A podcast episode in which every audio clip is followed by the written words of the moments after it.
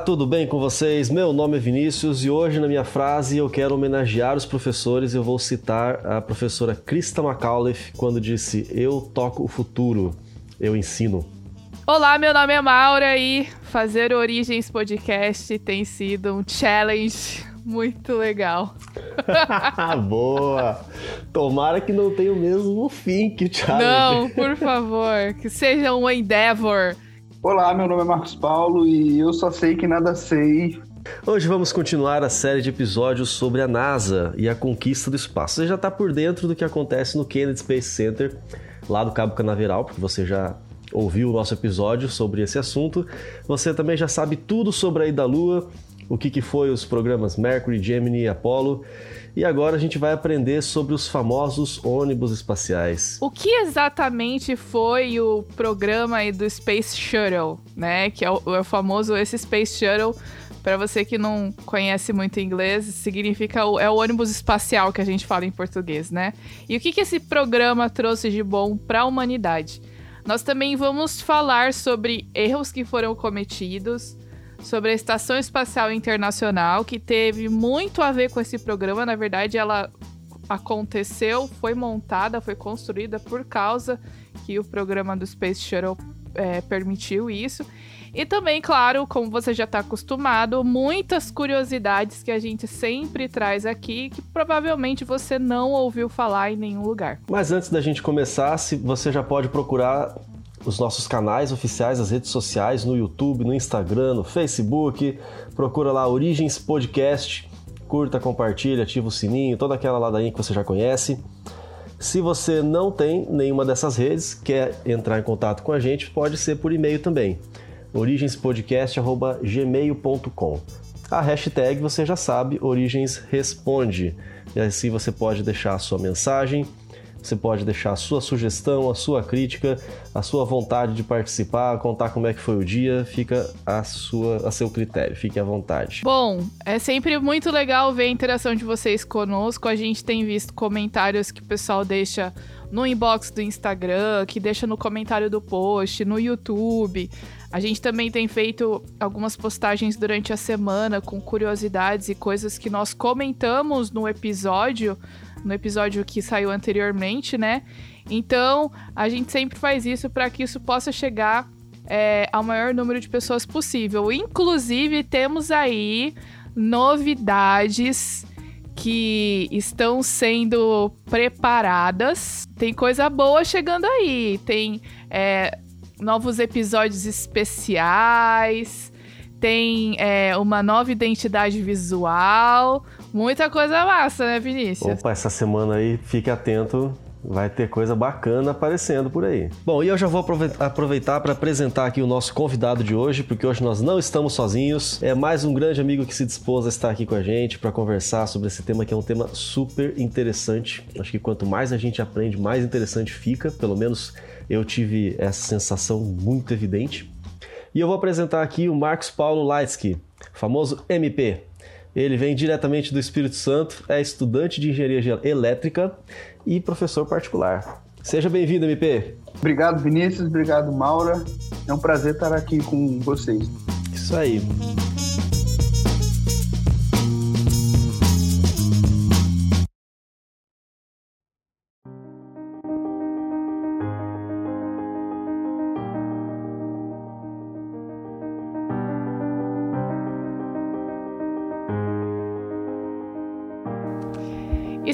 Shuttle Program, que é o famoso programa dos ônibus espaciais. A gente falou nos, nos últimos dois episódios sobre o programa Apollo, né? E você viu com a gente todas as peculiaridades das missões, especialmente das missões da Apollo 8, da Apollo 11, da Apollo 13, né? Que foram missões importantes. Não que as outras não tenham sido, mas essas elas têm coisas mais legais pra gente falar. E aí, nesse episódio, a gente vai ver, então, o que, que a NASA decide fazer a partir do momento que uh, as pessoas perdem o interesse na, uh, na, nas, nas na missões Lua, da Lua. Né? Já tava virando carne de pescoço, né? Como diriam alguns. Exatamente. É, o a contexto político estava mudando, a questão do financiamento também, eles estavam querendo fazer alguns rearranjos. E aí a NASA, o que, que a gente vai fazer? Qual que é o próximo passo? Algumas pessoas poderiam pensar, bom, já que a gente já conquistou a Lua, vamos é, explorar Marte. Só que é uma distância muito maior, é um, algo muito mais custoso e ninguém estava disposto a pagar esse preço, até porque o governo americano não tinha só a NASA para se preocupar, né? Eu acho que é quase como o George Lucas quando filmou Star Wars. Ele fez o primeiro episódio 4, 5, 6 e depois o 1, 2 e o 3, porque não tinha tecnologia suficiente, porque o custo ia ser muito alto. Então acho que foi mais ou menos isso, né? Deixou, deixaram para. Na verdade é porque foi o mestre Yoda que ele que organizou o roteiro. Ficou invertido, tá jeito. certo. Ah, lógico. Marte explorar nós devemos. Ir para Marte seria um passo muito maior do que a perna, porque até hoje a gente já encontra desafios para Marte, imagina naquela época, com aquela tecnologia. Lembrando Década o contexto 70, né? histórico, político, social que os Estados Unidos estava passando. Ali não estava longe da guerra do Vietnã, tinha toda aquela movimentação é, popular, é, tanto, tanto pela guerra como pelos direitos civis. Toda, e, e o povo estava perdendo interesse, né? A gente até comentou no episódio anterior que numa da, na última ida, no, na sexta missão que foi para a Lua, né, Apollo 17, isso foi transmitido é, pela televisão e o povo ligava na televisão e falava assim: olha, a gente não quer assistir isso, passa lá o novo episódio da série e tal, que a gente quer assistir isso. Então a própria população já não estava mais tão afim de ver o pessoal andar na lua, né? Já estava comum demais. Exatamente. E aí, o que, que, a, que, que a NASA fez? Bom, a gente precisa é, continuar o nosso programa, os nossos estudos no espaço, mas o programa Apollo se mostrou também muito caro. Então eles precisavam de uh, uma solução que fosse mais em conta, entre aspas, né, mais barata. E também começou a pensar, né, Vinícius, de a gente, de que eles tivessem que construir uma nave, um, um transportador espacial que pudesse ir, pudesse voltar e fosse utilizado várias vezes, porque eu achei interessante, eu achei interessante um exemplo que o, o astronauta falou. Imagina se a gente tivesse que construir um avião toda vez que a gente tivesse que viajar, por exemplo, do Brasil para Europa. É muito absurdo. Então você precisa ter um avião que você vai para Europa, que volta, que pode de novo, que pode de novo. É o mesmo raciocínio que eles usaram para a questão do programa espacial. A gente precisa de algo que possa ser reutilizável e que não se desintegre ou seja descartado, por exemplo, toda vez que usa. Então a né? NASA tinha agora um novo grande objetivo, uma nova grande missão, na verdade, com alguns objetivos, de continuar a expandir a sua é, soberania espacial a conquista do espaço. Muitas novas tecnologias agora precisando de cada vez mais satélites e, e, e outros estudos, muitas pesquisas ainda tendo, é, sendo necessárias para ser feito no espaço, conhecer melhor esse ambiente de microgravidade, que é o que a gente fala é, a respeito da, da órbita externa da Terra. Então, juntando todas essas necessidades, todo esse contexto, criou-se o escopo do que veio a se tornar o Shuttle, o Space Shuttle Program. Na verdade, não é esse o nome, né? O nome vem da sigla, forma sigla STS, de Space Transportation System. Esse é o nome oficial, Space Transportation System, Sistema de Transporte Espacial. Então é STS. Quando você procurar no Google, a gente faz sempre propaganda do Google aqui, uh, o nome das missões, o nome oficial das missões, você sempre vai ver STS e alguma coisa, que é esse o essa sigla. E aí a gente acaba chamando carinhosamente de Space Shuttle. Os objetivos envolviam então você ter um foguete que pudesse ser reaproveitado. E o desafio era muito grande, era um desafio completamente inédito, o maior desafio que os engenheiros da NASA já tinham, e não só da NASA, mas os maiores engenheiros é, dos Estados Unidos foram convocados para isso, que era um foguete que fosse lançado na vertical e pudesse aterrissar na horizontal como um avião e pudesse ser utilizado novamente para ficar mais fácil mais barato e permitir, inclusive, que fosse aperfeiçoado. Então a gente falou desse objetivo de ser reutilizável, de economizar, permitir que fosse aperfeiçoado.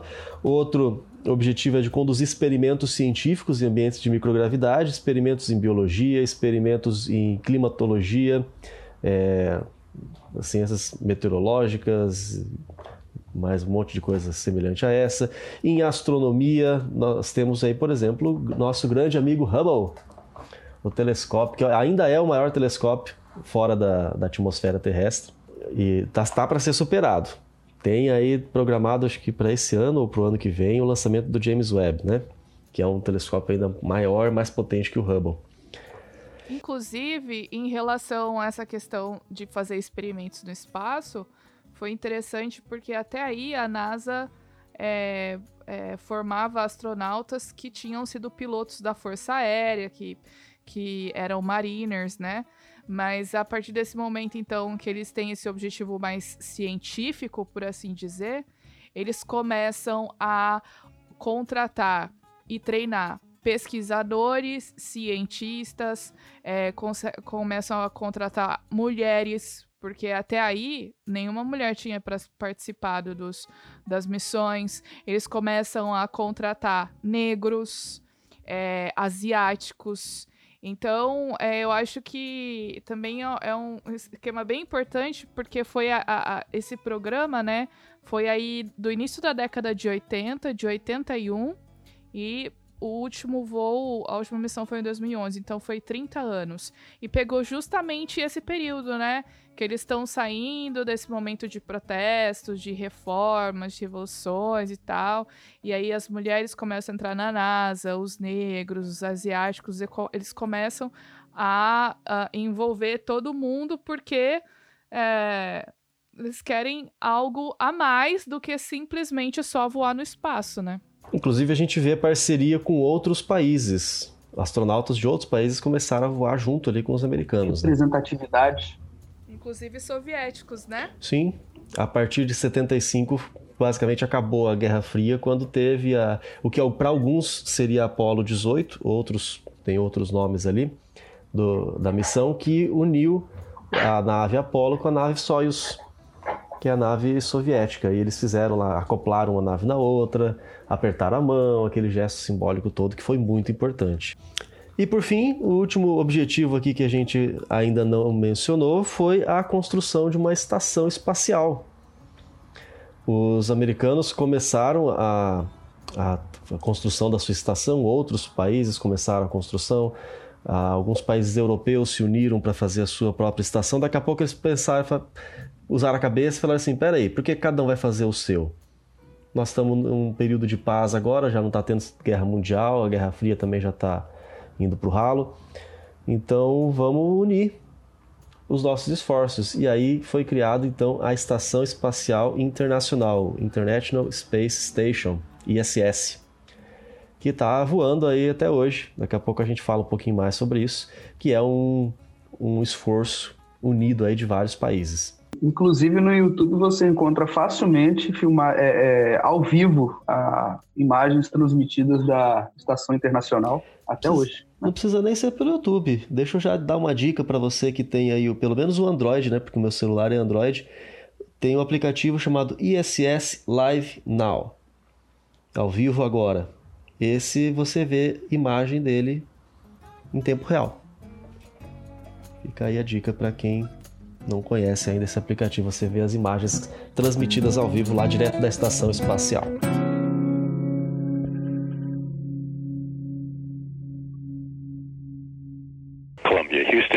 Comcheck. Columbia, Houston, UHF, Comcheck. Bom, então aqui a gente para começar vai ter algumas curiosidades sobre essa missão aí dos ônibus espaciais. Então a duração foi de 1981 até 2011. Foram 135 missões. Teve um total de voo de, cento, de 1.322 dias, 19 horas, 21 minutos e 23 segundos. Isso a gente vê que eles são bem, bem precisos e metódicos. Ou são eles ou é o Vinícius, porque foi o Vinícius que fez Capa o nem roteiro. um segundo da conta ali, o pessoal calcula nem, tudo. Nem um segundo, eu fiquei imaginando isso quando eu vi. Me inclua fora dessa, não me entregue. Mas olha, até aqui, ó, nessas três primeiras curiosidades já me chama muita atenção. Eu tenho que comentar isso, porque a gente pensa assim, nossa, eles voaram lá duas, três vezes para o espaço, né? Não, não foi duas, três vezes. Foram 135 missões com, só com esse programa Space Shuttle.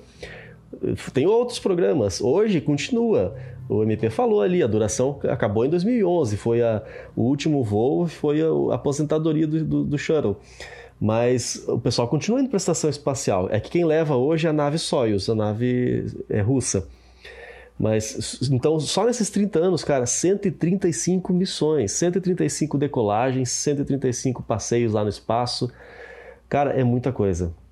A gente não tem noção quando a gente vê isso. E, e a gente falou em a quantidade de dias, né? 1.322 dias voando, isso dá mais de três anos.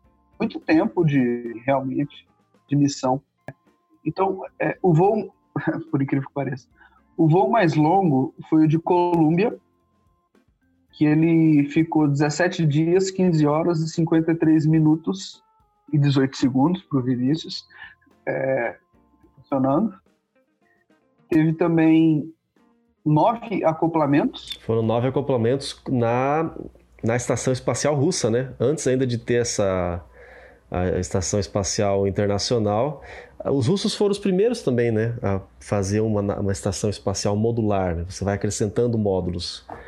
E a nave do shuttle se acoplou com eles nove vezes. Aí depois veio a ISS, né?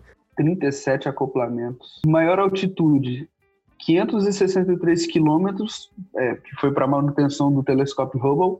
355 pessoas de 16 países, de duas a oito pessoas por missão, a maioria com sete. Então, muita gente realmente foi para o espaço. Inclusive um e pensar que né? É isso que eu ia falar, e pensar que só recentemente né, que teve o brasileiro Marcos Pontes, né, a ir para o espaço. É, na verdade, quando a gente tem o Marcos Pontes indo para o espaço, aí não entra nessa contagem, né? Porque essa contagem, ela é, representa a quantidade de pessoas que, voou, que voaram nessa, nesse programa Shuttle, pelos ônibus espaciais. O Marcos Pontes ele não teve esse privilégio, que quando ele foi para o espaço já tinha é, encerrado o programa Shuttle. Ele ah, voou sim. pela é pela nave russa, né? Pela Soyuz. Ele teve na estação espacial. Até foi o, um marco importante e eu já aproveito para comentar que foi um, um momento em que o Brasil começou a entrar nessa parceria também. E parte dessa parceria significava que ia um astronauta brasileiro, significava que o Brasil ia fabricar alguns materiais que seriam utilizados na, na estação espacial. Depois o, o, Brasil percebeu aí que não ia dar conta e acabou sendo convidado a não se retirar totalmente do programa, mas acabou sendo limitado assim, ah, você faz algumas observações de solo aí, utiliza uns dados aí que a, a estação vai enviar para você, mas não vai estar tá mais, não vai fazer mais parte da elite. Aliás, eu vou corrigir aqui uma informação que eu acabei de falar. O brasileiro, ele realmente voou pela Soyuz, na nave Soyuz, foi à estação espacial, ficou lá alguns dias, mas ainda não havia acabado o programa Shuttle. O programa Shuttle acabou em 2011 e o brasileiro foi em 2006. É, ele foi faz tempo já. Ele até ficou um tempo trabalhando na NASA depois, porque Teve uma amiga minha que foi pro Kennedy Space Center, que a gente já falou naquele episódio, né? Quando a gente visitou o parque. E, e um dos astronautas que estava lá para poder comer com o pessoal, para poder conversar, era o Marcos Pontes. E aí foi justamente no dia que ela tava lá, deu. E foi o quê? Foi há três, quatro anos atrás, não faz tanto tempo ah, assim. Ele ficou lá até pouco tempo antes de ser convidado a, a atuar como ministro. Hoje é o nosso ministro da Educação e Cultura aqui no Brasil, né? Hã? Educação e Cultura? Ciência e, Ciência e tecnologia. Ministro da Educação, infelizmente, não é ele, não. Olha, eu acho que se fosse, as coisas podiam ficar até melhores, hein? Ai, ai. Eu, eu, falei com tanta convicção você, que eu, eu quase convenci você, vocês. Exatamente, a gente ficou até com uma dúvida aqui, será? O, o importante não é não errar, o importante é errar com convicção, que aí você convence as pessoas. Aí agora todo mundo que tá ouvindo vai pensar assim, o que mais que ele falou que tá errado? Vamos checar todas as informações que ele falou em todos esses podcasts. Faça é, isso. É aquele famoso... Não acredite em mim, vá pesquisar. A mentira que você diz com convicção vira verdade, né? É algo que é uma frase que eu acabei de criar. É, pior que tem gente que fala com tanta convicção que realmente a gente acredita. Sensacional. E uma outra curiosidade aqui é que a, a, gente fala bastante do Cabo Canaveral, né? No Kennedy Space Center, lá tem uma pista de pouso onde os ônibus espaciais eles aterrissam. Inclusive é a maior pista de pouso, uma, uma das maiores pistas de pouso do mundo, tem mais de 4,5 km de extensão. 3 milhas. Daqui a pouco vocês vão entender por que, que ela é tão grande. Sim, 3 milhas, mais de 4,5 km. Tá não, certo. exato, é que eu só tô usando uma outra unidade de medida aqui. eu falei que você tava errado. Agora vocês vão ficar querendo me corrigir o resto do, do episódio. Tudo que eu falar, vocês vão, vão checar a informação aí. Mas não foram. Essa é a curiosidade que eu queria falar para vocês, porque não foram todas as, as missões que aterrissaram ali. Antes de usar ali o, o cabo canaveral, a NASA utilizava outros, outros campos de pouso, outros locais.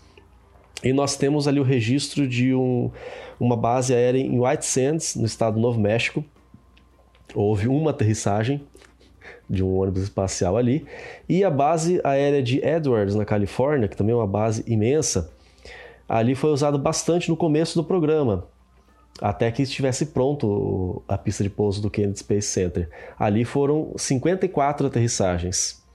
E aí é onde a gente vê a necessidade daquele avião que você já deve ter visto, é, em algum lugar na televisão, no YouTube, que carrega o ônibus espacial em cima. É um Boeing imenso. Ele não transporta passageiros, ele existe para transportar aquele ônibus espacial. Porque quando o, o ônibus terminava lá na base aérea de Edwards, na Califórnia, do outro lado do país, precisava ser transportado de volta até a Flórida, pra, porque é ali que era feito o lançamento. E ali mesmo na Flórida foram 78 aterrissagens. Isso é até interessante, né? Porque não é só porque os, os é, ônibus espaciais eles saíam lá do Cabo Canaveral que era tudo construído ali. Na verdade, a NASA tem várias é, tem vários locais onde são construídos eram construídos parte, né? Por exemplo, do Space Shuttle, né?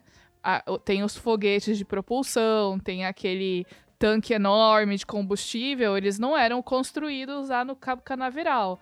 Na verdade, eles eram montados lá no, naquele prédio que a gente falou no episódio do Kennedy Space Center, que é o Vehicle Assembly Building, que é um prédio onde eles montavam os foguetes. Então, por exemplo, aquele tanque de combustível clássico laranja enorme, que vocês inclusive até é, viram na capa do post do episódio aí que, que você consegue ver no Spotify, esse tanque laranja enorme, ele era construído na Louisiana. E aí ele era levado para o Kennedy Space Center pelo, pelo mar, inclusive. Eles acompanhavam, levavam pelo mar para chegar até o Cabo Canaveral e aí sim eles levavam pro, pro, pro prédio lá para poder montar os foguetes e colocar tudo no lugar do, do jeitinho que tinha que ficar. Esse tanque que, que, tem muita gente que acha que é foguete, né?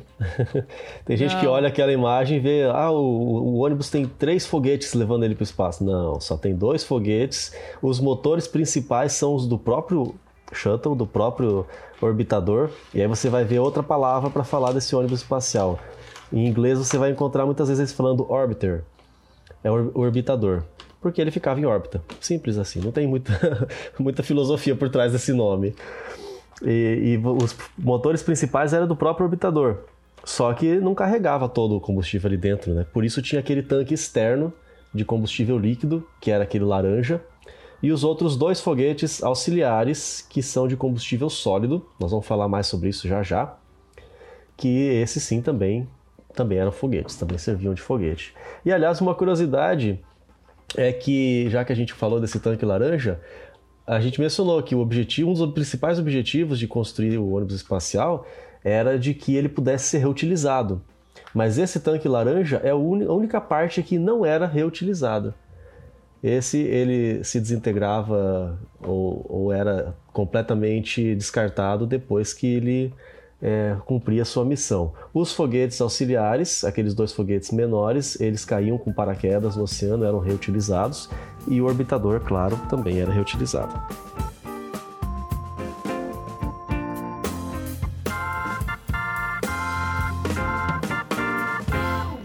Columbia, Houston, com check. Columbia, Houston, UHF Comcheck. Bom, vamos falar então dos ônibus espaciais. Quantos ônibus eram? Nós temos, tínhamos uma frota de seis orbitadores, seis ônibus espaciais. Vários desses ônibus foram diversas vezes mas só cinco realmente foram para o espaço. Então nós vamos começar falando do Enterprise. E quem aqui é fã de Star Trek? Fãzona eu não sou, mas eu já assisti os, os filmes, tentei assistir a série uma vez, não dei conta. Eu sei que tem um cara chamado Spock, tem aquele sinalzinho de paz e amor com, com os, com os quatro dedos, assim, que eu consigo fazer. E tem muita gente que não consegue, acha que eu sou meio doido por causa disso.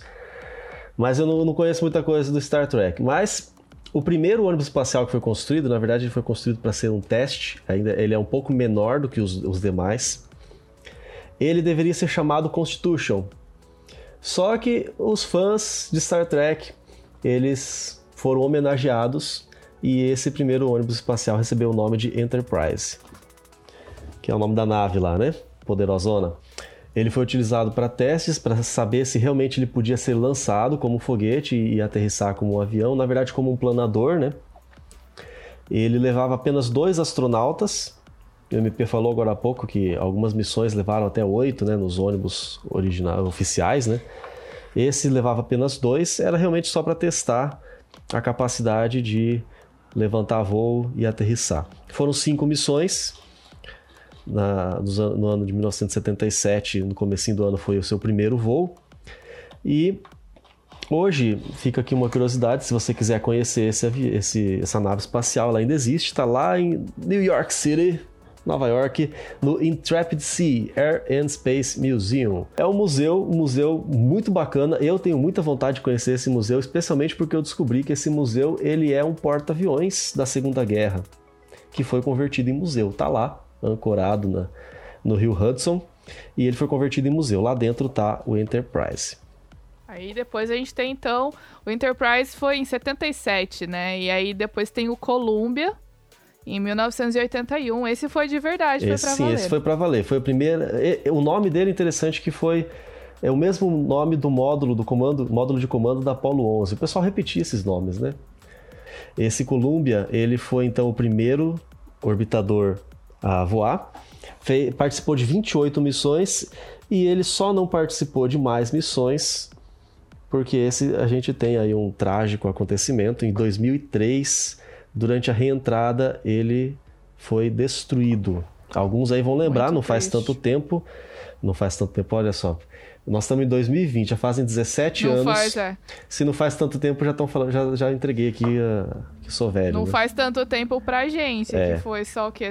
Nove anos atrás? 2000. Não, foi 17 quando? anos atrás, 2003. Ah, 2003, é. Então. É. Alguns vão lembrar de ver as notícias na televisão. Eu lembro claramente de assistir os, os destroços caindo aí, passou em todos os jornais. Foi uma grande é, tragédia. Tem eles estavam até, tem vídeo, né, no YouTube, eles estavam até conversando com a equipe, com o comandante e tal, e de repente eles simplesmente Cortou ficam no sem... meio da conversa. O que aconteceu com esse foguete, a gente vai descobrir já já, a gente fala logo logo, mas eu quero ressaltar aqui alguns feitos que foram feitos com o Columbia. Por exemplo, além de ser o primeiro aí para o espaço, foi o que levou o primeiro satélite comercial desse programa. Ele também participou de experimentos, ele levou alguns, algumas. É, algumas vezes ele levou o Space Lab. Space Lab foi uma tentativa de fazer uma estação espacial americana e era onde tinham compartimentos, às vezes na própria nave, em que eles faziam alguns desses experimentos. Então, esse dali foi um feito do Columbia. A manutenção do Hubble, não foi ele que levou o Hubble para lá, mas quando levaram o Hubble para lá, descobriram que, até para vergonha deles, que eles fizeram um cálculo errado e o espelho estava posicionado de forma que não era adequada. Quando chegaram as, as primeiras saíram fotos, todas borradas, tudo né? borrado. Aí eles tiveram que mandar uma equipe lá para fazer manutenção. Foi o Columbia que fez isso. E que inclusive foi uma manutenção extremamente difícil, porque o espelho ficava numa região que era assim de muito difícil acesso e os astronautas penaram, ficaram assim horas. E aí depois foi até interessante que no final eles terminaram os concertos e aí eles foram fechar a porta e a porta não fechava. Aí, tipo assim, eles ficaram mais um tanto de tempo tentando fazer a porta fechar, senão ia também estragar todas as imagens que o Hubble ia fazer. Mas aí depois deu certo, enfim. É o que a gente conhece hoje. Se você quer imaginar como que é difícil uma, uma missão dessas aí, ter uma palhinha, veja o filme Gravidade. É de ficção científica, mas, mas a filmagem dele, o estudo que foi uhum. feito para fazer esse filme foi muito bom e dá realmente uma sensação interessante. Foi bem Tirando real, os né? exageros, né? né? É muito real. Eu, eu me senti dentro ali daquele, daquele lugar ali. É, um filme para você assistir com fone de ouvido, alto, enfim. Assista. Depois nós tivemos outro orbitador, foi chamado de Challenger, esse que é o, o, o personagem da frase da, da, Maura do começo do nosso programa. É, foi a minha referência. o módulo lunar da Apollo 17 foi o último a pousar na Lua, também recebeu esse mesmo nome. O primeiro voo dele foi em 83 e ele participou de 10 missões. Ele foi participou de menos missões, sem contar lá o Enterprise, que foi só de teste, né? Mas é porque ele também foi testemunha, testemunha não, foi protagonista de um outro acidente trágico, o primeiro acidente com o ônibus espacial. Extremamente triste. Também triste. vamos comentar daqui a pouquinho, em 1986. Então ele durou três anos só, quando foi durante o lançamento que ele explodiu. O Columbia explodiu na reentrada, no retorno. O Challenge explodiu ainda no lançamento. Mas teve alguns feitos importantes pelo Challenger. O primeiro spacewalk, ou seja, a primeira vez que a pessoa saiu do, do ônibus espacial para andar pelo espaço. Também o primeiro spacewalk sem cordas, isso nós estamos falando de, do programa Shuttle, né? Já teve caminhadas no espaço antes, até dos russos foram, fizeram isso até antes que os americanos. É, a primeira mulher na tripulação foi também nessa nave. Foi a primeira nave a aterrissar no Kennedy Space Center, até, é, até as missões. As missões que tiveram antes da Challenger foram em outros, em outros pousos, né, como a gente mencionou agora há pouco e foi a primeira e única pessoa não astronauta, o primeiro e único civil, né?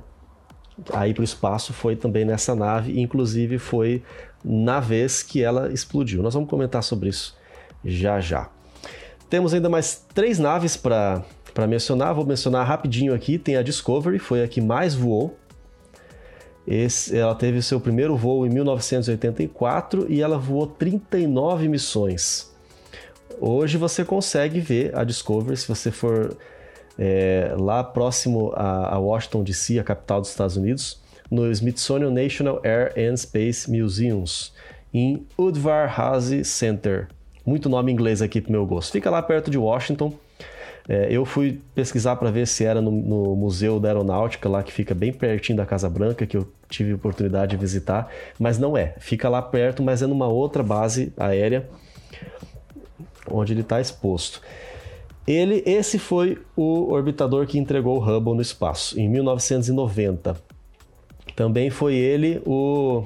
Eu acho que esse é o cara mais experiente da família, né? Porque depois que houve os acidentes, tanto com o Challenger e o Columbia, teve várias missões canceladas, adiadas, ficaram bastante tempo sem voar. E o primeiro orbitador a ir para o espaço, após tanto a Challenger quanto a Columbia explodirem, foi o Discovery também. Uma outra curiosidade interessante que eu vou mencionar desse orbitador foi a respeito de John Glenn. John Glenn ele foi um astronauta, ele participou lá atrás do programa Mercury e depois ele se aposentou, ele virou senador, entrou para a vida política, ele inclusive se candidatou a presidente dos Estados Unidos. Não ganhou, mas teve no, no páreo ali. E na década de finalzinho da década de 80, quando eles estavam tentando fazer experimentos sobre a, a reação do organismo mais velho, do, de, de, seres humanos mais velhos no espaço, então chamaram o John Glenn de, no, de novo e ele, com 77 anos, foi o ser humano mais velho a ir para o espaço a bordo da Discovery. Muito legal, meio que até uma homenagem também, né? Para ele, com assim. certeza. Muito massa. Aí nós temos a Atlantis, foi ali o, o quinto a ser produzido. O primeiro voo dele foi em 1985, ele voou 33 missões. E foi ele o responsável pela última missão do programa STS, ali em 8 de julho de 2011, o STS 135. Logo após essa missão, o programa foi aposentado. E esse Atlantis é o que você vai ver lá no Kennedy Space Center, no, no complexo de visitação. Esse Isso. é o que está lá, esse que nós vimos quando nós estivemos lá, aquela visão que foi realmente impressionante, inesquecível, sem dúvida. E aqui alguma uma curiosidade interessante é que o Atlantis ele transportou cargas não reveladas, top secret. Hum. Ele trabalhou para o Departamento de Defesa dos Estados Unidos e ninguém sabe o que, que ele levou para o espaço. Ah, hum, ninguém sabe que foi da conspiração. Né? Então, né? Satélites Foram satélites super secretos aí. O que carregavam esses satélites, o que tinha nesses equipamentos. Aí você dá asas à imaginação e várias Top teorias secrets. surgem, né? Mas não sabemos o que é. Podem ser armas, podem ser defesa, podem ser ataque. Não sei. Com certeza eles não foram lá só para ficar tirando foto, né? Por fim, o último orbitador é o Endeavour. Esse ele foi construído para substituir o Challenger. É, esse, o nome foi escolhido num concurso estudantil, inclusive. Ele voou pela primeira vez em 92, voou 25 missões, e esse não tem aí tantas, tantos feitos memoráveis quanto os outros, mas participou bem ativamente durante essas missões. Hoje você pode observar o Endeavour, ele está exposto no California Science Center em Los Angeles. Se você estiver passando por lá, você vai conhecer o Endeavor. Eu acho que muito, muitas dessas missões, né, elas foram importantes também para a questão de manutenção. Então, você, eles passaram anos construindo a ISS, né, que é a espação, a espação, a estação espacial.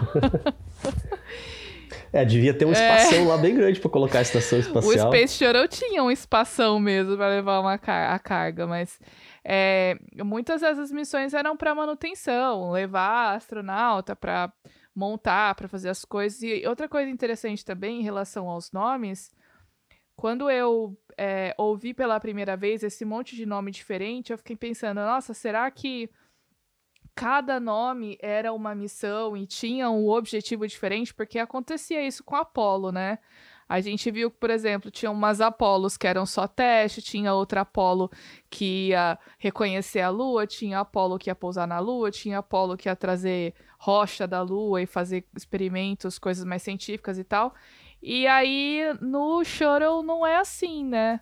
É, na verdade, esses nomes diferentes são os nomes das naves e e eles têm um objetivo que, que é geral, que todas elas vão contribuir de alguma forma, né? Levar esses astronautas para lá para desempenhar alguma função.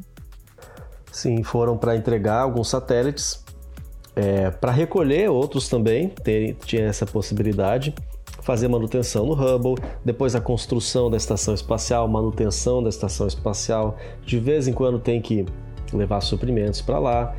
Enfim, são vários ali, vários objetivos que os shuttles conseguem fazer, né?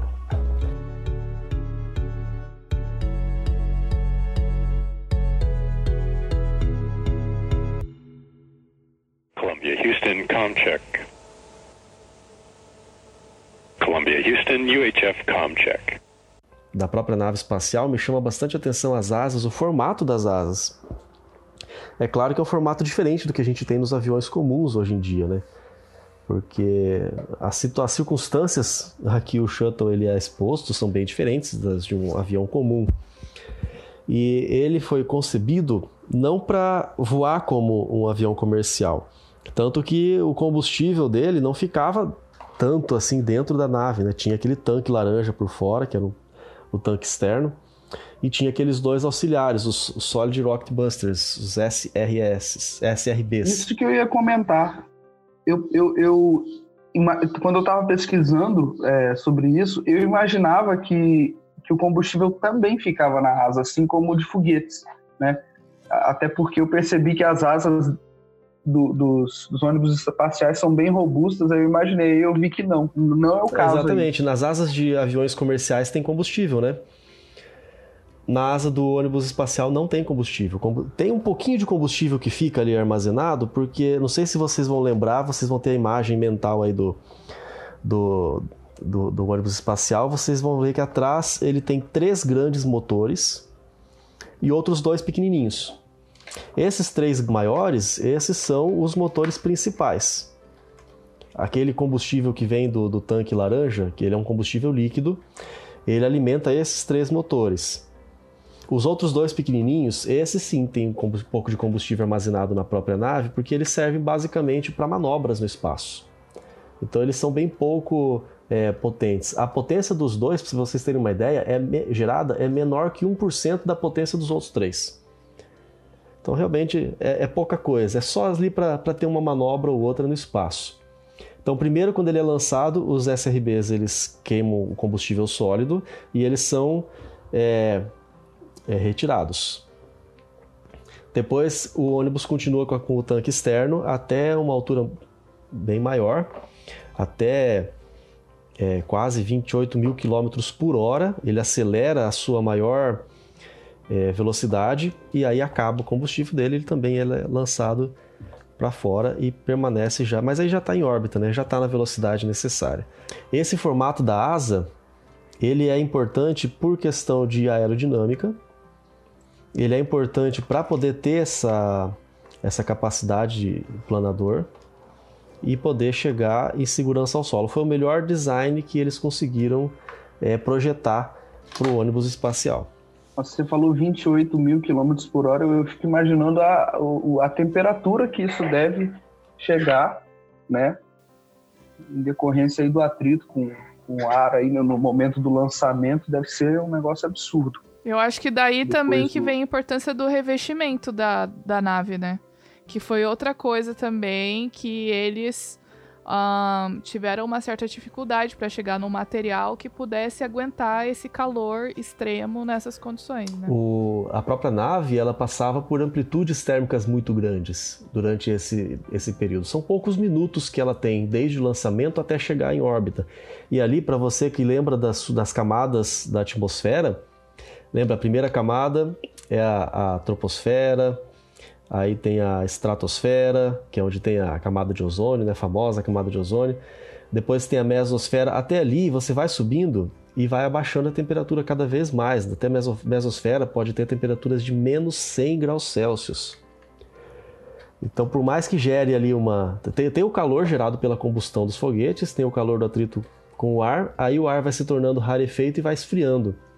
Passou pela mesosfera, Aí tem a termosfera e depois a exosfera, é a última. Ali começa a esquentar cada vez mais. Aí a temperatura ela pode chegar a mil graus Celsius. Então você vê a, a diferença de amplitude de, de, temperatura. E o ônibus ele tem que estar preparado para resistir a tudo isso. Por isso ele tem um, todo um preparo na construção é, com peças de cerâmica, de carbono, para poder resistir a essa temperatura. E mais a temperatura de reentrada, que é ainda maior quando ele está voltando para é, dentro do, da atmosfera. Essa temperatura ela chega a valores absurdos. Se o ônibus não estiver muito preparado para isso, ele explode. E aí, quando a gente falar do Columbia, você vai ver que esse foi o motivo da Columbia ter explodido. Inclusive, eu, na Columbia, na primeira missão de todas, assim, quando eles chegaram lá no espaço, eles estavam em órbita, eles eles abriram aquele compartimento de carga porque, assim, o ônibus espacial, ele não é oco inteiriço, assim. Os, os astronautas, eles não podem, assim, ficar circulando no meio como se fosse um ônibus mesmo. Aquela parte do meio é um compartimento de carga que eles abrem e aí é, eles levaram um Hubble ali e outras coisas, etc. Quando eles abriram esse compartimento de carga, eles viram algumas imagens de pedaços dessas peças, dessas placas de cerâmica, que acabaram se desprendendo é, na, no lançamento, e aí eles ficaram super preocupados, porque isso poderia causar um problema muito grande quando eles fizessem a reentrada. Sim, né? a explosão do Columbia se deveu a isso. Tá, esse acidente com o Columbia foi o, o STS-107, ele aconteceu ali um pouco antes da aterrissagem, aproximadamente 16 minutos, já estava é, um processo ali para poder fazer essa aterrissagem, e o momento mais crítico já mencionamos aqui várias vezes que a reentrada estava passando por esse momento. Foi esse esse buraco na asa, esse, esse dano, né? esse estrago que foi feito, ele não protegeu, não tinha como proteger de, de, dos gases altamente quentes que estavam passando por ali. Eles entraram e fizeram o estrago. E aí, uma reação em cadeia, a nave inteira explodiu no ar. Nós tínhamos ali sete astronautas dentro dessa nave. Todos eles foram mortos na hora. Durante esses meses de estudos, o pessoal descobriu então qual foi exatamente a causa. E para você ver qual é a, a, exatidão que a NASA tem, a gente tem todos os, os números, os, os tempos. O pessoal escreveu relatórios precisos tanto sobre as causas e até sobre algo que a gente pode ter de aprendizado, que muita coisa mudou também depois desse acidente. Né? Ó, após o lançamento, cerca de 81 segundos após o lançamento, isso que a gente mencionou, o pedaço da espuma de revestimento do tanque se desprendeu. Essa espuma, gente, não é igual a espuma de sabão que a gente vê por aí, tá? Nem aquelas espumas de lavar carro. É uma espuma um pouco mais densa, realmente porque era o revestimento do tanque e acertou uma velocidade absurdamente grande e danificou esse revestimento, essa proteção térmica.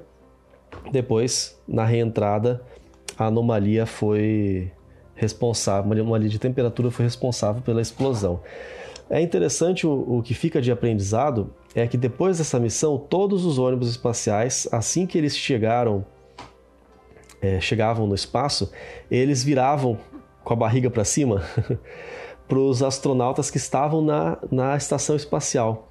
E lá eles apontavam suas câmeras, eles tiravam fotos, eles observavam com detalhe para poder ver se não houve outra vez esse dano. Também tinha aquele braço mecânico, aliás, o, a gente tem que aplaudir o, o, trabalho dos canadenses, porque esse braço mecânico foi feito, desenvolvido por, pelo Canadá e foi uma revolução lá para permitir que finalmente pudesse ser é, operados os equipamentos de maneira mais precisa, mais segura. Imagina você estar tá lá no espaço e escapa o, o, o, satélite, um pedaço do satélite. Você não pega mais. Você não tem motor e combustível para ir e voltar quando você bem entende e você vê o, o, o, satélite indo embora. Os canadenses desenvolveram esse braço, ele não é uma garra, igual a gente pensa na mão, assim, garra tipo pinça, né? É mais algo parecido com um obturador fotográfico, que ele fecha concentricamente, assim, vai fechando o buraco até o centro. E aí ele segura qualquer que seja o equipamento que precisar. E aí eles usam esse braço para com câmeras e fazem uma varredura em todo o o ônibus espacial e analisavam tijolinho por tijolinho todas aquelas peças para ver se não tinha mais nenhuma anomalia, para não acontecer de novo outra tragédia como aquela. Mas uma das coisas que, que tem a ver com essa questão de revisão é que uh, uma das coisas que, que acabou fazendo essas missões saírem mais caro do que eles imaginavam é que pelo fato dessas naves serem reutilizáveis, quando elas chegavam para elas serem usadas de novo, eles tinham que fazer um trabalho extremamente minucioso de revisão de cada plaquinha dessa do revestimento, de cada é, é, equipamento, de cada parafuso. E isso também era muito custoso, né? E demandava muita mão de obra. Então, esses problemas aí que que acabaram aparecendo nesses acidentes, né? Que a gente falou do Columbia e depois no Challenger, é, acabaram passando batido, né? Porque as naves é como se passasse por aquela revisão de fim de ano antes de ter que viajar. Tudo era revisado muito minuciosamente. teve também um outro acidente uh, com o Challenger, que foi em 1986. E, na minha opinião, esse acidente foi o mais triste de todos, porque é, houve aí uma campanha do governo americano para popularizar esse programa da NASA, né, para tornar para as pessoas poderem se identificar mais. E eles escolheram uma professora, é, professora de escola mesmo, para poder fazer essa viagem e passar alguns dias no espaço, né? E aí você imagina isso em 1986, na expectativa que não foi criada, todo mundo na frente da TV, o pessoal da cidade, da professora, se reuniram da escola, na escola para poder assistir o lançamento. E, e assim, eles não conseguiram ficar nenhum minuto no espaço, porque a nave simplesmente explodiu 73 segundos depois do lançamento. Foi a primeira vez que eles filmaram e que todo mundo acompanhou ao vivo um acidente desse, é, porque as pessoas viram literalmente, você imagina a família desses astronautas que estavam assistindo ali no Kennedy Space Center, nas arquibancadas, o lançamento e, tipo, um minuto depois, praticamente, eles viram a nave explodindo e seus familiares também explodindo e morrendo junto. Então, eu, quando eu assisti, essa parte no, nos documentários aí, eu, assim, eu chorei literalmente, porque é, realmente é muito triste você ver essas pessoas perdendo a vida por um problema que depois descobriu-se que eles já sabiam que existiam, mas que eles não deram a, a atenção devida é, e não uh, mudaram os planos, né? Inclusive. Então, uh, foi foi bem impactante, assim, tem imagens, lógico. Foi um choque, né? Um choque muito grande. Você consegue encontrar imagens no YouTube de, desse lançamento, tem até imagens com os, os locutores na, na, televisão falando, e de repente o negócio explode e eles ficam sem saber o que falar, sem saber como continuar a transmissão, porque a transmissão foi feita ao vivo e todo mundo tinha grandes expectativas. Ó, foi a 25 vez que um Space Shuttle ia para o ar. Nunca tinha dado um problema, quer dizer, tinha dado problemas, mas nunca tinha tido um acidente sério dessa forma. Então, praticamente, o público, pelo menos, que desconhecia as particularidades técnicas, ninguém esperava que isso fosse acontecer, que fosse possível que isso acontecesse. E aí você vê lá a explosão, seis astronautas e mais um civil. Foi a única vez que levaram um civil, uma civil, para o espaço. E é aqui que eu trago a, a, a, lembrança da minha frase lá do começo, porque essa professora é a Krista McAuliffe e ela, ela falava, ela tinha essa frase: Eu toco o futuro, eu ensino. Os professores, eu, eu, como uma, um reconhecimento da, do trabalho dos professores. E aí, quando a gente começa a analisar o que causou o acidente e que eles já sabiam que tinha esse defeito, aí a gente começa até a ficar um pouco indignado, né? Que foi um problema justamente naqueles foguetes que eram usados naquele momento inicial, mas que depois eram liberados, né? E que eles reutilizavam. Porque esse foguete, ele não era inteiriço, né? Ele era formado pela montagem de partes, né? E aí existiam anéis que ficavam é, entre essas partes para ter um papel como se fosse de um amortecedor. E aí tinha uma falha nesses anéis, né? É, o foguete, ele, o funcionamento básico do foguete é que ele tem combustível e tem um escapamento. Vamos deixar aqui da maneira mais simples e grosseira possível ele era feito, era, era aquele Solid Rocket Busters, era combustível sólido. É, inclusive, tem um detalhe importante que eles passaram a incluir é, materiais ali de alumínio nesse combustível. E esse alumínio tem um papel importante nesse acidente. Quando a gente entende a construção do motor, eles eram quatro segmentos, como a Maura falou, unidos, unidos por parafusos não, tem, não dá para você soldar. Se você fizer uma solda, a temperatura que ele passa no espaço, a própria temperatura da combustão do, do combustível acaba com essa solda. Então eles eram parafusados, muitos parafusos, grandes parafusos também, e esses anéis de vedação emborrachados, uma borracha mais resistente ali, que esses anéis eles deveriam dilatar junto com o foguete. Se você já aprendeu ali um básico de, de, de física com, com termodinâmica, né, na MP, quando você esquenta o material ele dilata, né? E para não escapar os gases por ali, tem um escapamento só, é só por ali que pode sair os, os gases quentes para dar a propulsão. Se ele sai por essas juntas, essas ligações, é, explode o foguete.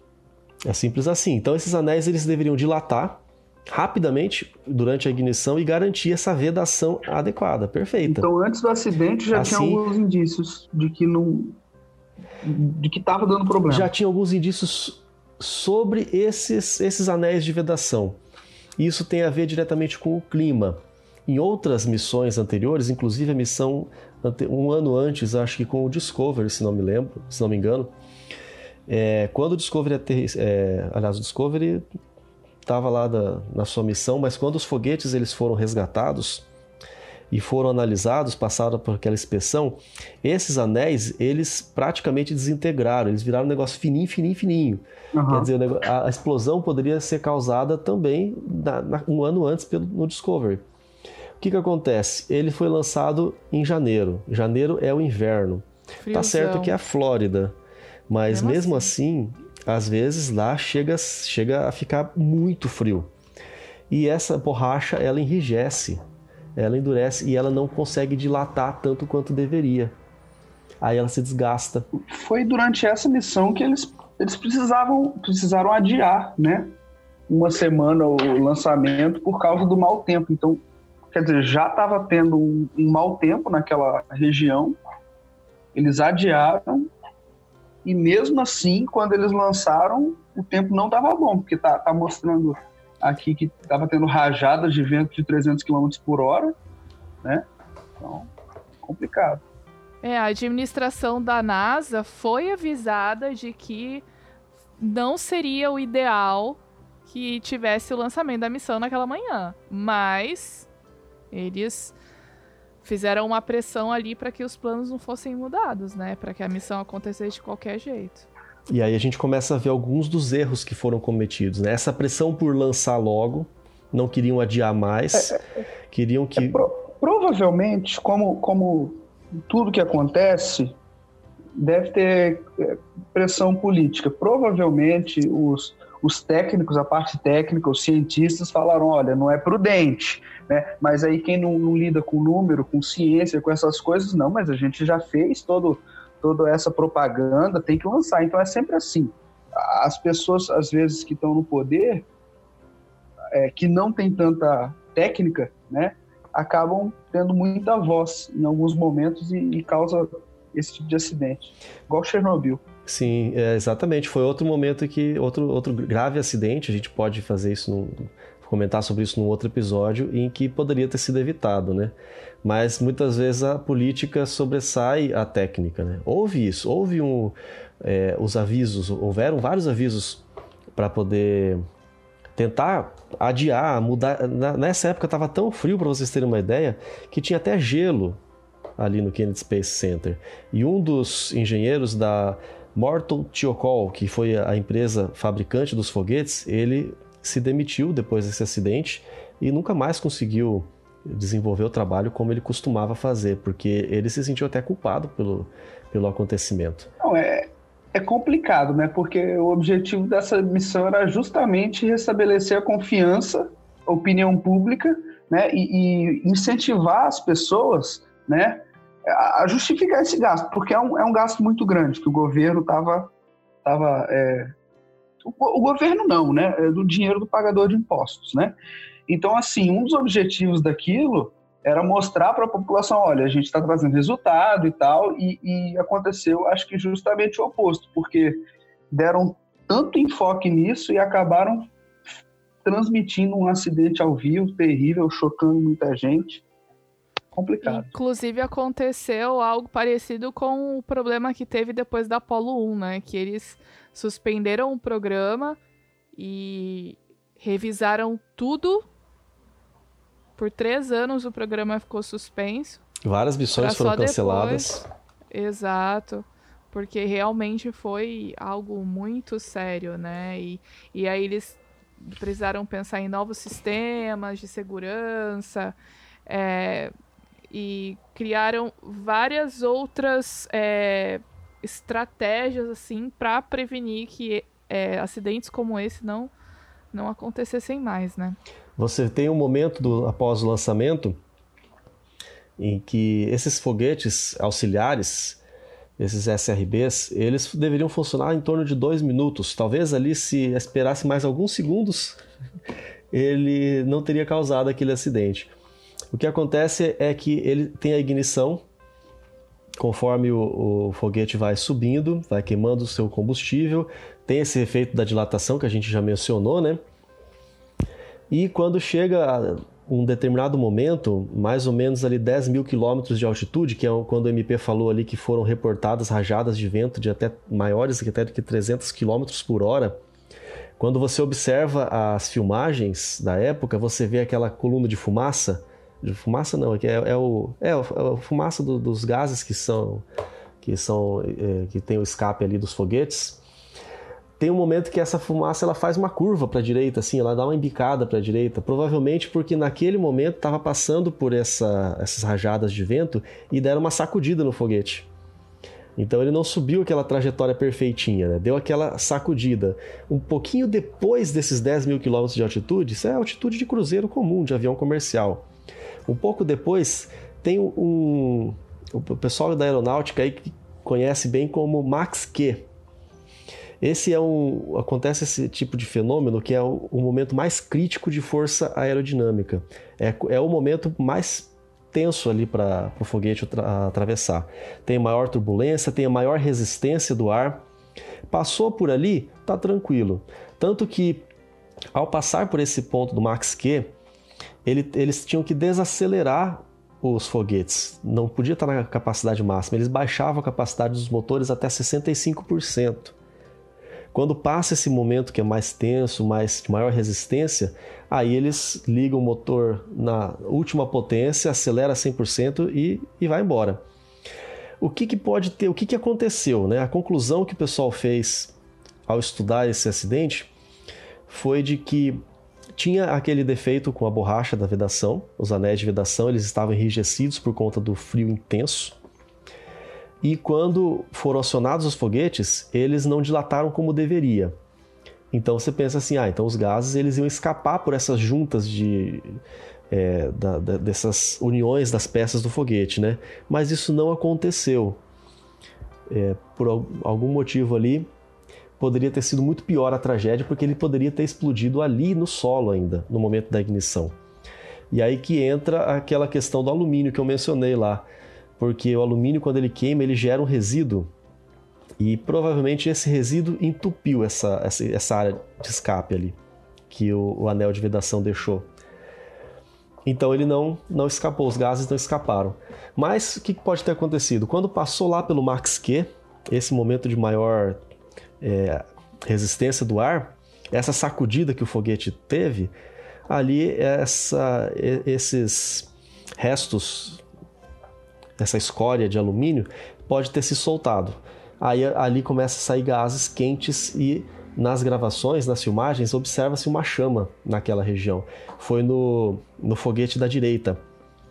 Essa chama ela funcionou como um maçarico e estava bem direto ali no, no motor do, do foguete. Na... Nossa, eu estou imaginando. Pois é, nesse, no, na verdade, do tanque, né? O suporte do tanque. Esse suporte do tanque derreteu e ali abriu um buraco. Quando essa, essa conexão ali do suporte do tanque se desprendeu totalmente, toda a parte inferior desse foguete desacoplou. Aí ali foi um efeito em, em cadeia de frações de segundo, fração de fração de fração de segundo, empurrou o nariz do foguete para cima, esse acertou o, o tanque de combustível externo e ali gerou a explosão. Você imagina ali que aproximadamente 2 milhões de litros de combustível explodindo praticamente instantaneamente. E aí a tragédia já estava. já acontecia. É, né? e tem outra coisa interessante também, que mais uma vez reforça o fato que ele, de que eles já sabiam que, uh, que isso podia acontecer. É que o Discovery, que foi o outro ônibus espacial, ele passou por algo semelhante, né? Um ano antes. Sob condições também que estavam bem frias, como nessa. E, mais uma vez, não foi feito nada. A mesma coisa aconteceu e decisões administrativas fizeram a missão prosseguir. E aí a gente tem o resultado que temos hoje, né? É realmente algo bem triste. Teve um, um acontecimento de uma constatação que gerou ainda maior preocupação e reforça o, o nível da tragédia, porque o ônibus ele não tinha um, um, sistema de ejetar os assentos. Teve até uma pressão popular depois disso para criar assentos ejetores. Vai que dá uma, alguma coisa, os, os pilotos podem é, se livrar. Na verdade, e, e, isso é um tremendo absurdo, porque imagina a velocidade que eles estão, na altura que eles estão. Mas o fato é que não havia uma maneira de. Eu não sei mesmo se tecnicamente é possível você criar algum tipo de escape ali, talvez um módulo de escape com, com combustível. Ah, eu acho que a altura é complicado, Qualquer né? solução seria muito custosa e, e, ocuparia muito espaço, muito peso extra na nave, né?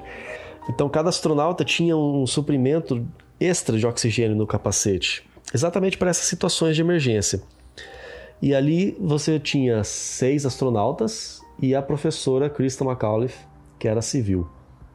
Desses sete, dos sete capacetes, vamos dizer assim, os sete suprimentos de oxigênio, eles podem ser ativados pelo próprio astronauta. Eles só podem ser ativados pelo próprio astronauta. Né? E quando eles recuperaram a cabine onde os, os pilotos ficavam, né, os astronautas ficavam, ela caiu, a cabine caiu no oceano, né? Quando eles recuperaram a cabine e eles encontraram esses capacetes, os restos, né? Eles constataram que três deles foram ativados. Se três deles foram ativados, isso significa que após a explosão, pelo menos três dos passageiros sobreviveram à explosão, a ponto de ativar a sua própria, o seu suprimento de oxigênio. Então eles morreram depois daquela queda, eles já estavam altos, estavam para cima de 10 mil quilômetros de altitude e eles caíram até o oceano. Provavelmente eles morreram ao se chocarem com o oceano. Olha só que terrível que isso foi.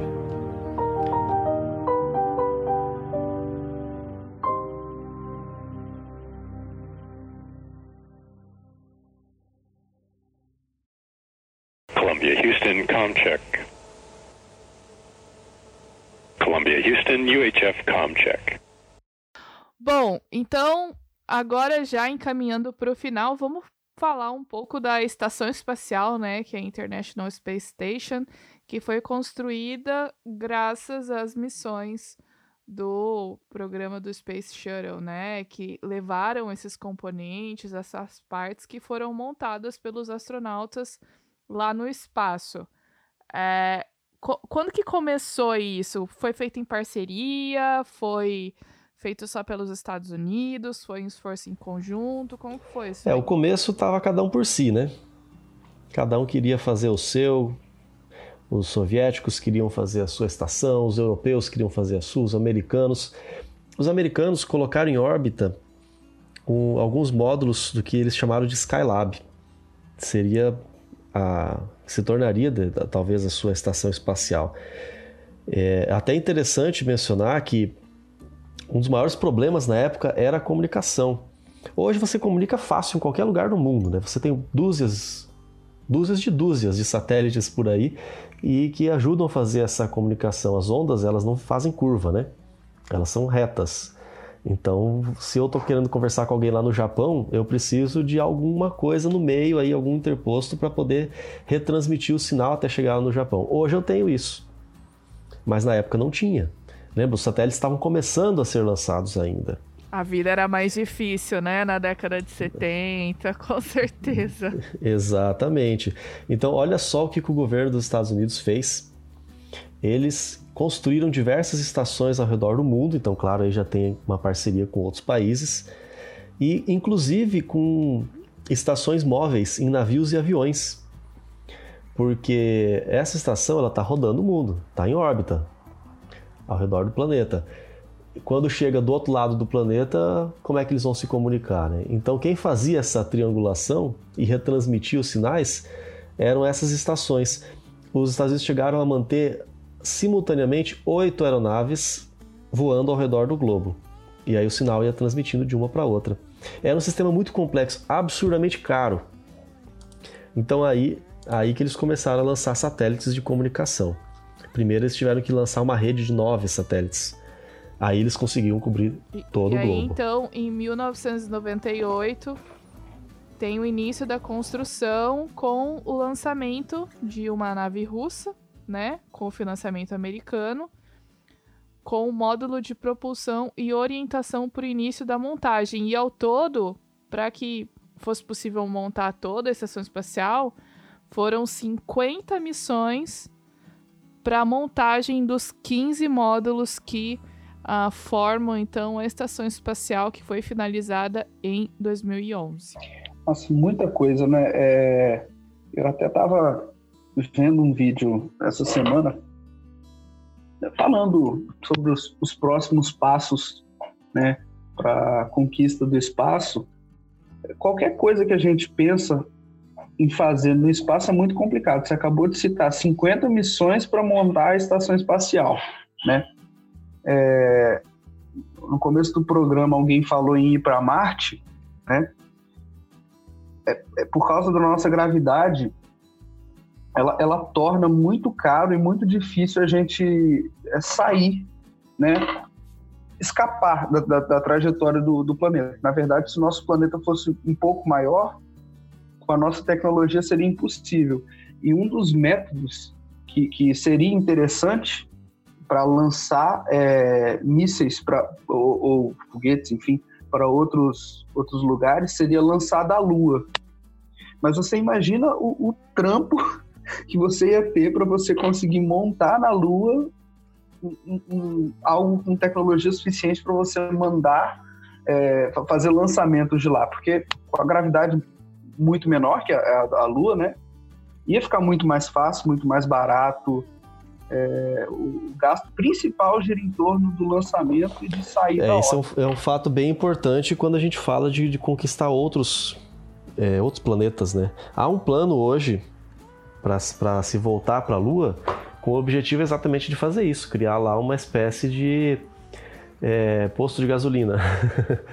Você manda o foguete daqui para lá, um, criar uma estação orbitando a Lua e de lá reabastece, prepara, dá um descanso, come ali um lanchinho, um pão de queijo, sei lá, e dali manda de novo o foguete para Marte ou para outros planetas. Né? Essa ideia permanece ainda hoje. Né? Vamos ver se vai ser colocado em prática nos próximos anos.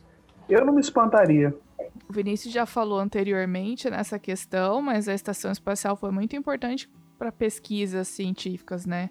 Não só coisas relacionadas à astronomia, à física, mas fenômenos climáticos, por exemplo, meteorológicos. Você imagina, antes de ter uma estação espacial, antes do homem ir para o espaço, ninguém sabia como era ver um furacão do espaço que tem esse formato. Os meteorologistas calculavam através do estudo de modelos, de matemática, mas ninguém tinha visto. Né? E aí você consegue ajustar os modelos e fazer novos estudos com base no que você consegue observar. É, pesquisas biológicas, como que é o crescimento de plantas no espaço, como que essas sementes se comportam, será que o desenvolvimento vai ser o mesmo no ambiente de que não é gravidade zero, né? É um ambiente de microgravidade. Eu achei As pessoas confundem bastante isso, né? Acha que lá não, não existe é. gravidade. Não, calma, nós estamos nós na órbita da Terra ainda. Exato.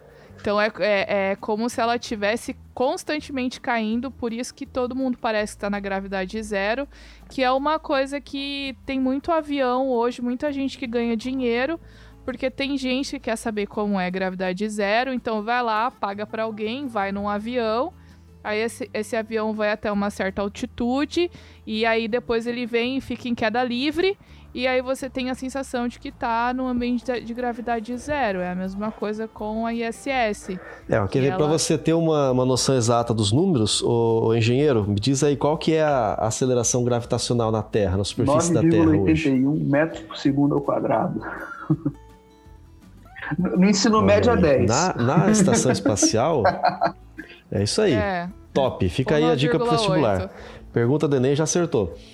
A estação espacial, ela está aproximadamente, ela oscila alguns quilômetros, mas ela fica mais ou menos em torno dos 400 quilômetros de altitude.